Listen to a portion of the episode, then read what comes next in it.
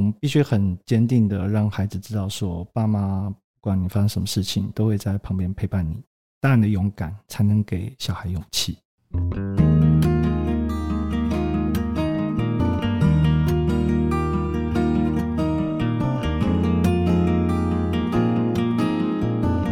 欢迎收听清河 Chill Talk，我是孟轩。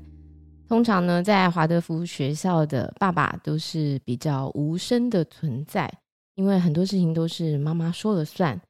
但是今天呢，我们非常特别的邀请到两位，他们不仅是华德福学校的家长，是爸爸的角色，他们的另一半呢，也是在华德福学校担任非常非常重要的主代老师。啊、今天我们邀请到的呢是。玉威，他的另一半呢是五年级的主代老师。嗯、大家好，那个我是玉威，然后目前就是姐姐在六年级，然后弟弟在四年级。对，应该没记错。对，嗯，通常这个爸爸走到高年级的时候，会有点想要走错班，都忘记那个 小孩已经读到几年级。对，那另外一位爸爸呢，同时也是我班上的家长。我其实很常看到他，特别是在班亲会或是任何需要人力支援的时候，通常这位爸爸都会出现。他的另外一半呢，是现在八年级的朱代老师，我们欢迎准良。大家好，我是准良，然后我的小孩现在在五年级。你知道，在那个华德福学校里面啊，通常那个班亲会很少会看到爸爸。通常那个爸爸会来的，都是因为另外一半的身份是老师，没有办法参加。所以爸爸呢，在华德福学校，这个如果你的另外一半是主带老师，这这些爸爸呢，就担任了非常非常重要的角色哦，在孩子成长的过程。那我想要先问问两位哦，就是。一开始啊，那个你们的另外一半选择这个华德福教育哈，不仅是孩子送到华德福学校，自己还当了华德福学校的老师。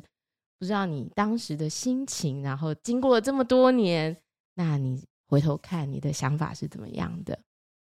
嗯，从一开始小朋友出生，那人生规划原本不是这样的，原本想到说啊、可能就是走体制内，然后。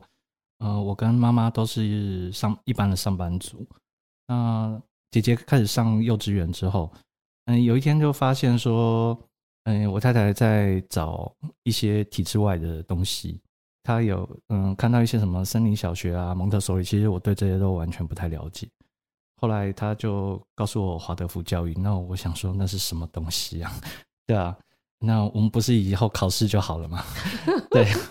你看起来很不像是以后考试就好，你看起来是没在读书的长大的那种野孩子。欸，不是，欸，因为我从小就是接受那种就是比较体制内，然后就是反正就填鸭式，就觉得做得多就会了。对，后来接触到华德福教育之后，那后来他一开始先去啊宜兰，那我们本来规划就是后来要转到慈心，对，那那时候那个户籍也寄过去。对，我还记得那个户籍寄完之后，然后那个区公所跟我说说，欢迎变成东山人。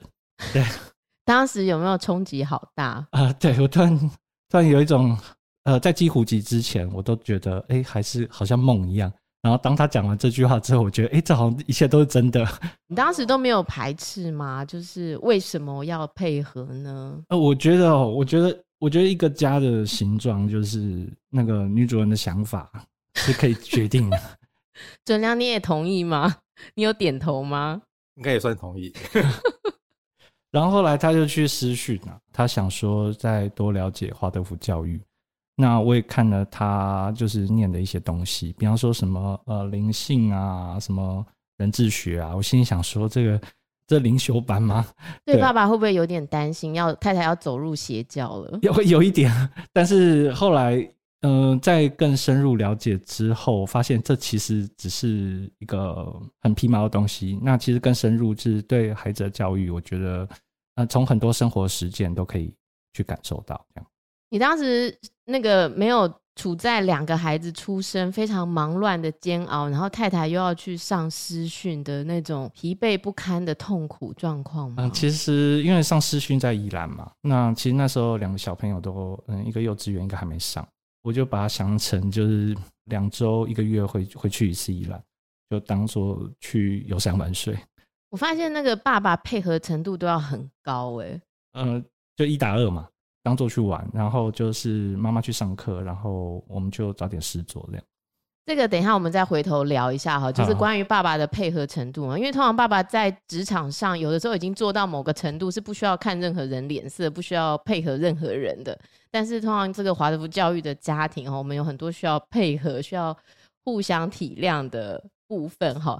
那准良，我不知道我有没有记错，我记得你的 base 应该是在新加坡，是吗？那新加坡给人家感觉其实是一个精英教育的典范的地方，哈，就是里面的孩子好像从很小都是精英教育这样长大的啊，英文也说得非常好，然后好像是非常竞争的一个环境。那我印象中那时候看到你的时候，我也是觉得很惊讶，这个爸爸怎么这么愿意来共学？通常爸爸对于共学 的参与度都不太高。那你可以跟我们谈一下当时是一个怎么样的状况？欸好像冥冥中很多事情就是很自然就发生了。我好像有时候连是不是要决定说下一步要做什么都不知道。那刚才提到说，就是我太太为什么会选择华德福这条路哈？如果这样说起来的话，应该也是从小孩开始。就是我小孩叫庆汉嘛，就是我们从庆汉刚出生的时候，前面的那两三年其实是我们最艰难的时候。那所以最艰难的时候，是因为刚好我小孩有得了异位性皮肤炎，有小孩是很很。很开心的一件事情，可是因为他跟一般人比较不太一样，就是他在呃身体症状这个部分哈、哦，就是经过了一大段时间的磨难，然后那段时间就等于说把我们可能之前以为说我们应该是一帆风顺的，就像一般小孩子可能很自然的成长，很自然进小学，很自然的就这样一路这样念上去这样子。那因为我们从他异位性皮肤炎开始之后，就发生了很多事情，所以等于说那两三年就等于说我们就要开始用不同的方式去去医治他。那时候其实是有不同的中医，那不同的中医等于说他们在诊断的时候都说他不能用一般的所谓的西医的方式，那等于说用这样的方式的时候，我们就会开始思考说，哎，原来他就不可能用一般的正常我们认为所谓的体制内的方式去治疗他。那从那之后，就是我太太就开始去上一些供血团体，因为他是异位性皮肤炎，所以后来很自然而然就会可以找一些跟这这个相关的一些团体，所以我们有参加那个文山的那个邱校老师的课。那个共学团体，在那个团体里面，其实我们碰到很多爸爸妈妈，他们带的小孩，其实有大部分都是因为性皮肤炎的。然后因因为那样的方式，等于说后来我太太就有有在思考说，那样的共学团体对他自己有什么样的一个成长？那我是觉得说，因为小孩有这样的特殊的一个体质的时候，那在他就学的时候，我们其实也当然也会想要用什么方式可以让他避过一般可能会造成他不健康的部分。那呃，我太太其实是一个蛮重视自己心灵成长的一个一个妈妈，然后很自然而然，她就也是认识了华德福。那因为认识那个共学团体之后，那知道慈心其实是有那个三年的一个课程。那他去上那个课，其实当然一开始他并不知道说他必须要成为一个一个教师，他只是认为说他对那个东西有兴趣。所以在他职场遇遇到瓶颈的时候，他必须要转换另外一个跑道的时候，他因为已经上了那个课。所以他其实是有那个可以资格去教华德福，所以很自然而然他就认为说小孩子要来上华德福。这样的过程当中，其实我们也搬了好几次家。对我来讲，其实我是很正常的，因为我是其实是一个有点像是一个迁徙的一个民族，就 候鸟就是了，就是在一个地方待太久，就想要换个环境来生活。对对对，所以所以所以你刚才提到说，为什么我会从新加坡来台湾？其实我觉得很多时候真的是机缘，因为我来台湾之后，又很很自然而然就留下来。再加上我自己本身的工作其实是那种很自由的心态，呃，我是一个一个媒体工作者，就导演嘛。哦，好，不用客气啊，就导演。对，那我又不是在一般就是正常的一个公司上班，那我是一个自由接案的人，所以我本身其实是很习惯这种迁徙的方式。所以后来我太太跟我小孩在选择这样的，不管是工作或者是学校的这样的形态的时候。华德福对我来讲，其实我是觉得是很自然，可能就会接受的。哎、我发现有一个机缘哦，就是我发现你们真的是他们在天上就已经选好的另一半哎，就是在这个跟太太一起养育小孩、组成家庭的过程，我听导演讲的是非常不费吹灰之力啊，感觉上就是一个。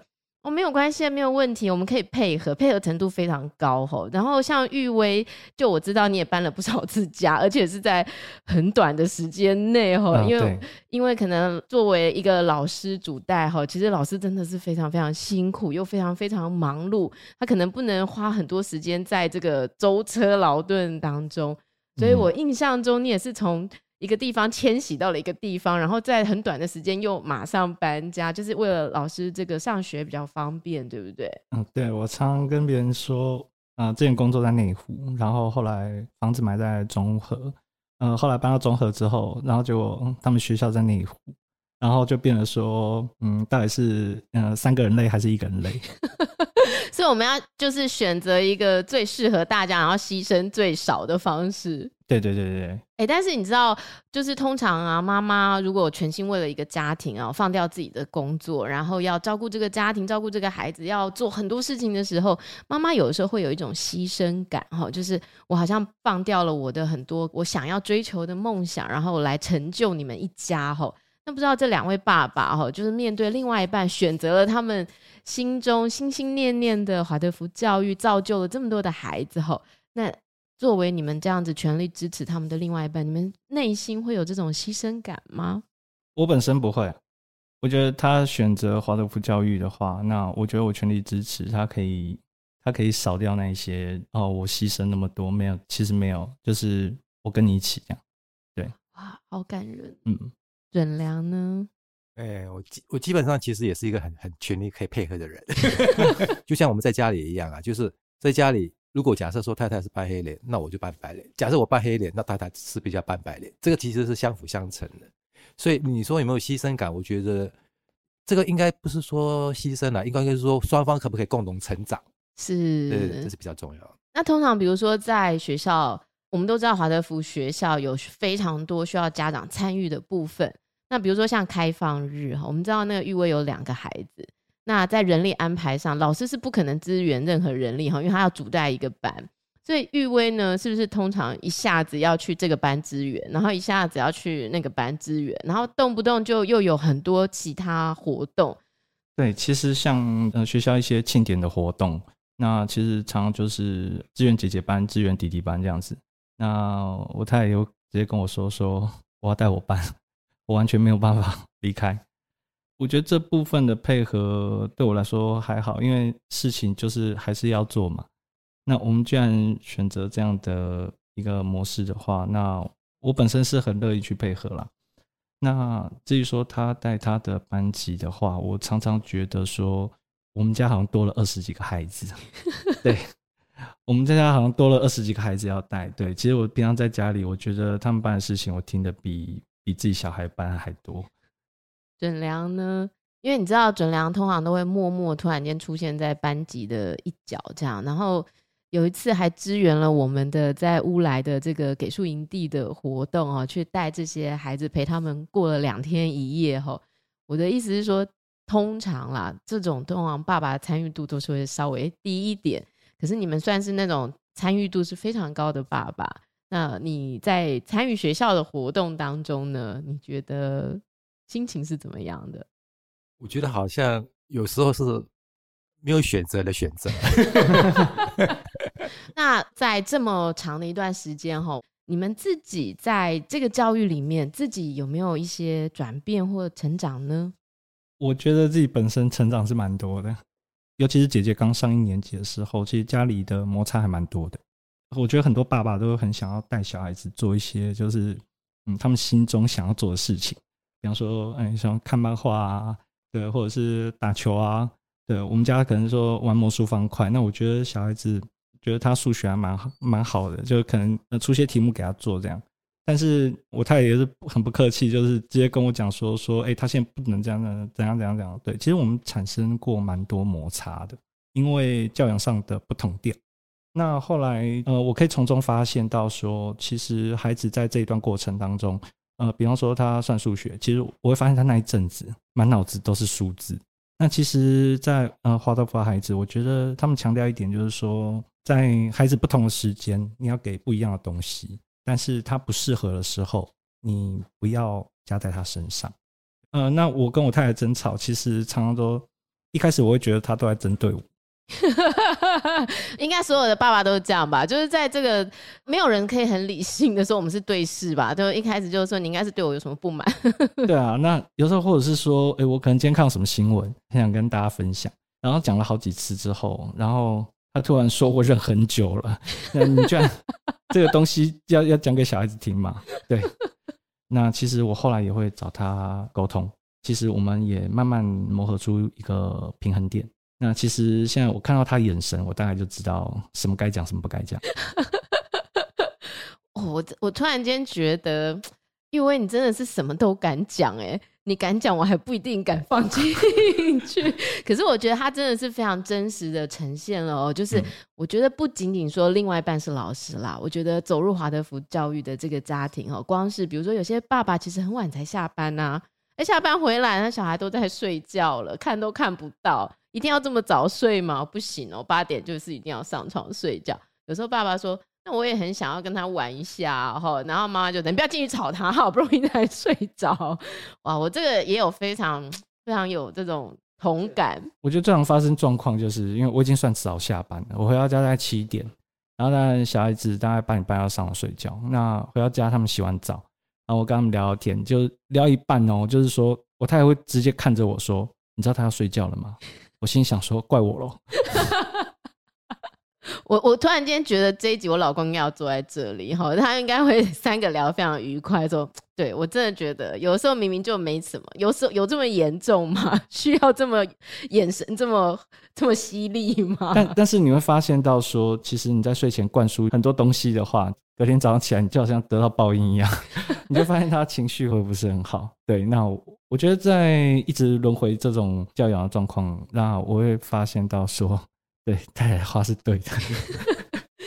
那你对他们都有没有一些担忧哦？因为你们都已经快到那个高年级了哈。那通常高年级的父母亲对于哦未来哦最常说的衔接啦哈，跟体制内相比啦哈，你们会有这些担忧吗？还是因为你们已经被太太洗脑了，所以已经完全觉得说这这不是值得需要担心的事情啊？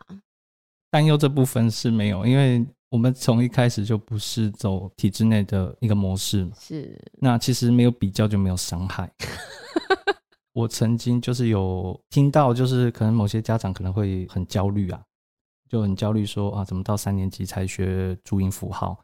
那我也看到姐姐就是三年级学了注音之后，四年级、五年级她开始阅读大量的书籍，她的那个认字啊，或者是说她一些想法上的成长，我觉得。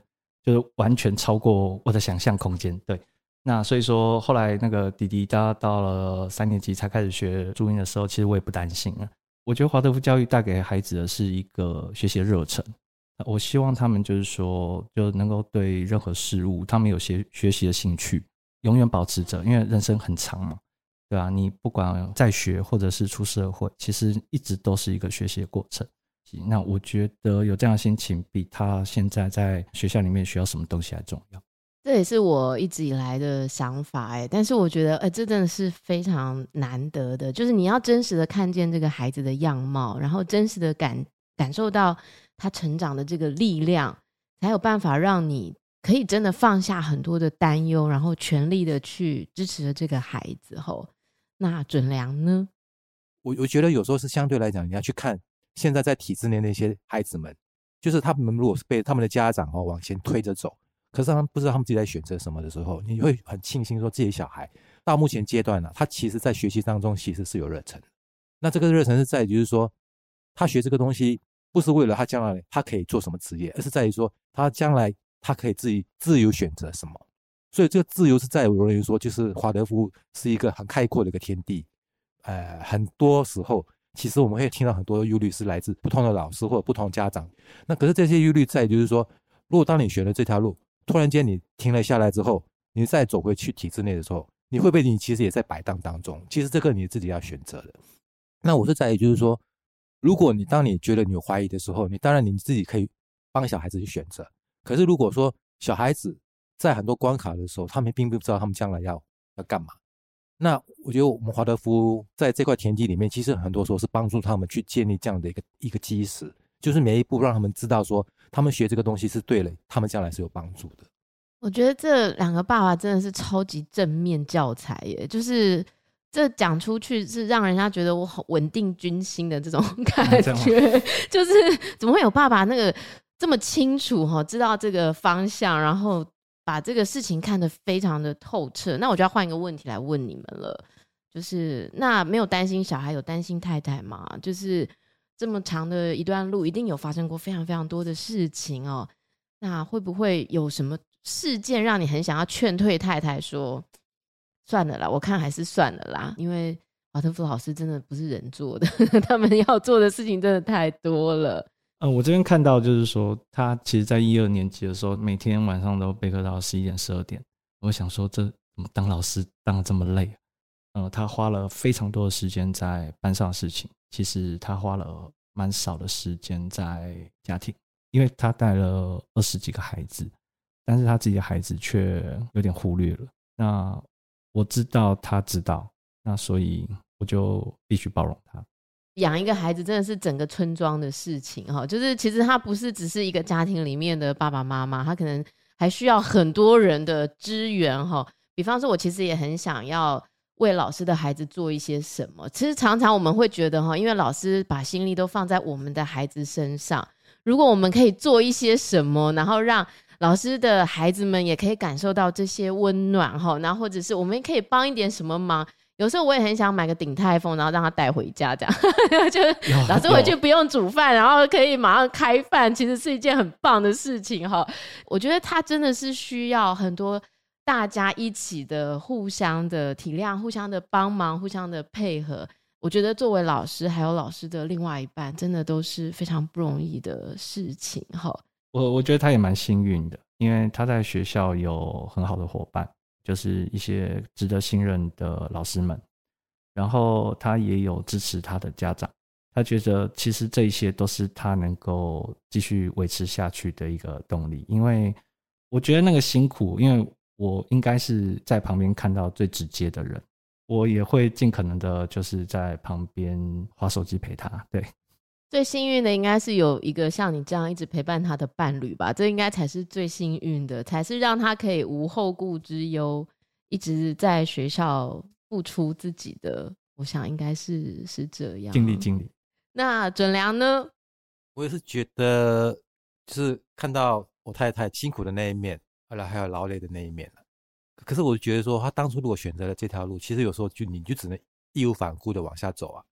很多时候，其实我觉得华德福老师哈，如果当他没有获得应得的掌声的时候，其实你的伴侣必须要补足那一个对对对肯定的部分。对，而且我觉得说碰到这些问题的时候，其实家长的部分其实要相对来讲要给他更多的掌声了。是，对，所以我觉得有时候其实是，如果假设说我们小孩要继续走这条路，你就必须要给他有更加稳固的一个一个信念，这是一定的。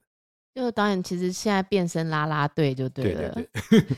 真的，我觉得如果没有你们哦，老师可能很快也会放弃。就是如果没有得到另外一半的全力支援吼，然后不管是在这个活动层面的支援、心理层面的支援哈，还有包含你刚刚说到的很多的体谅，其实对老师来说，他要面对的那一个重重的压力，我想如果没有你们的这一些体谅，是很难做到的。那去年的时候哈。玉威的孩子有经历了一个非常重大的生病的事件，你介意跟我们谈一下在这个事件里面的一些心情吗？嗯，其实怡轩他常常跟我说，就是，呃，嗯，比方说他遇到什么孩子，他会说，嗯，这应该是他的课题。那我相信人生都有很多课题必须要去面对。那其实，在教教养孩子的过程中，我觉得，我觉得，嗯，我觉得我跟妈妈都非常的全心全意。那，那我觉得遇到这样的状况，那我觉得遇到这样的状况，我们必须要让，必须很坚定的让孩子知道说，爸妈不管你发生什么事情，都可以都会在旁边陪伴你。那我觉得，嗯、呃，大人的勇敢才能给小孩勇气。这样。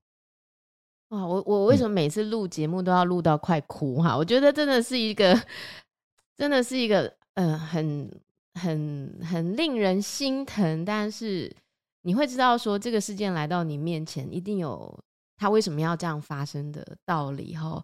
那我觉得你刚刚那句话也让很多人产生了勇气哈，就是在陪伴孩子的过程，你一定会面临很多很多的关卡。有时候横在你眼前的关卡，有时候好像会觉得都快要过不去了。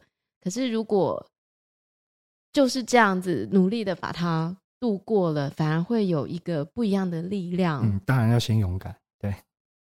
哦，那你那个时候应该也经历很多。假都请到不能再请了哈，是不是？嗯、呃、对，就是 因为需要去医院陪嘛，对啊。那，哦、那当然，其实在，在在在病房里面，其实我也没有多说什么。那但是，呃，就至少让他知道说，其实你不用担心，对，其实呃，爸爸妈妈其实一直都在，对，你随时都在你旁边，能够守护你。对，那我觉得。他能够知道这样就好了。那不管，我觉得不管遇到什么，他其实他也不会不太会就去说，哎、欸，可能去想说为什么是我？对，对啊，那不用担心，就是爸妈在旁边。而且我觉得老天爷也很公平啦，嗯、就是一次把他失去的全部补回来哈，就是。平常真的很难有这么完整的时间哈，爸爸妈妈都有完整的陪伴在身边，这样，然后好好不容易真的有一个时间可以完全的感受到非常亲切的妈妈，呃，然后可以永远陪伴在身边的爸爸，呃，换个角度来讲哈，就把病痛拿开的时候，其实孩子可以感受到一个全心全意的陪伴，其实是每个孩子我想都非常渴求的。一个最重要的情感面吼，嗯、所以其实看一看，其实老天爷还是有他的用意在的吼、嗯。对，人生都有课题嘛。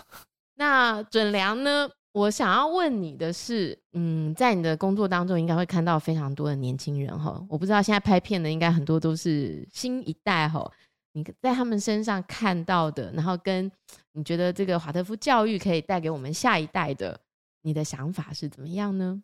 我是觉得啦，因为现在很多年轻人其实他们的耐受力，或者是对很多人生必须要接受考验的这些能力，他们相对来讲是比较不足的。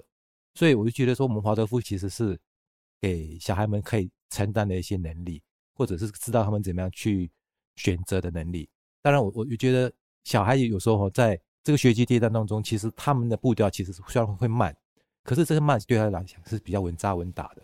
所以，我我觉得，因为我看到很多现在年轻人，其实很多时候他们并不知道他们将来要做什么，有时候常常会会摆荡或者飘移不定。所以，我觉得说，如果我们既然已经选择华德福，那华德福很多东西可以给他的一些能力，其实是慢慢的在建立当中的。我觉得，就像他在学骑脚踏车这一块，或者他在学游泳这一块，所以刚开始的时候，你会觉知道说，他其实是不太容易马上去会的。那他要多久时间？这个我们不知道。哪一天他突然他会了？你就知道说那个东西是在他身上带不走的。那我觉得华德福其实有点像这样的方式，就等于说你在这时候我们给他这些能力，他不是一学就会。那这些东西其实是要逐步逐步的。所以等到哪一天他会的时候，他知道这个东西在他身上是带不走的。这个就是他将来的本事。很像是种了一个种子哈，然后在他的内心慢慢的等待它发芽，对还没有长出什么来的时候，其实你什么都看不到的。呃，我看到很多其他华德福的学校。他们很多毕业生，他们所寻找的工作都是他们自己选择、他们自己喜欢的，这个才是重要的。是那个最后呢，我们要请两位爸爸来真心话一下哈，就是有没有想要对另外一半，然后还有对孩子说的话？嗯，首先我要谢谢嗯孩子们选择我跟妈妈当你的父母。那有人说，嗯、小孩是天上掉下的礼物。那其实人智学说，那孩子在天上的时候就已经选择好你当他的爸爸妈妈。那其实我们也是你选择的礼物。自从接触华德福教育，然后进入清河之后，那其实我也慢慢理解说教育是怎么一回事。其实爸爸才有机会可以跟你们一起的成长，去学习如何做一个爸爸。对，那其实我才是成长最多的那一个人。再来就我要谢谢太太的谆谆教诲。对 对，虽然我有时候还是会非常的不受教，对，但是嗯，我知道你是一个呃不太有耐心的人，对，那我知道你对班上二十几个孩子是非常的有耐心的，而且其实也用掉我的扣打。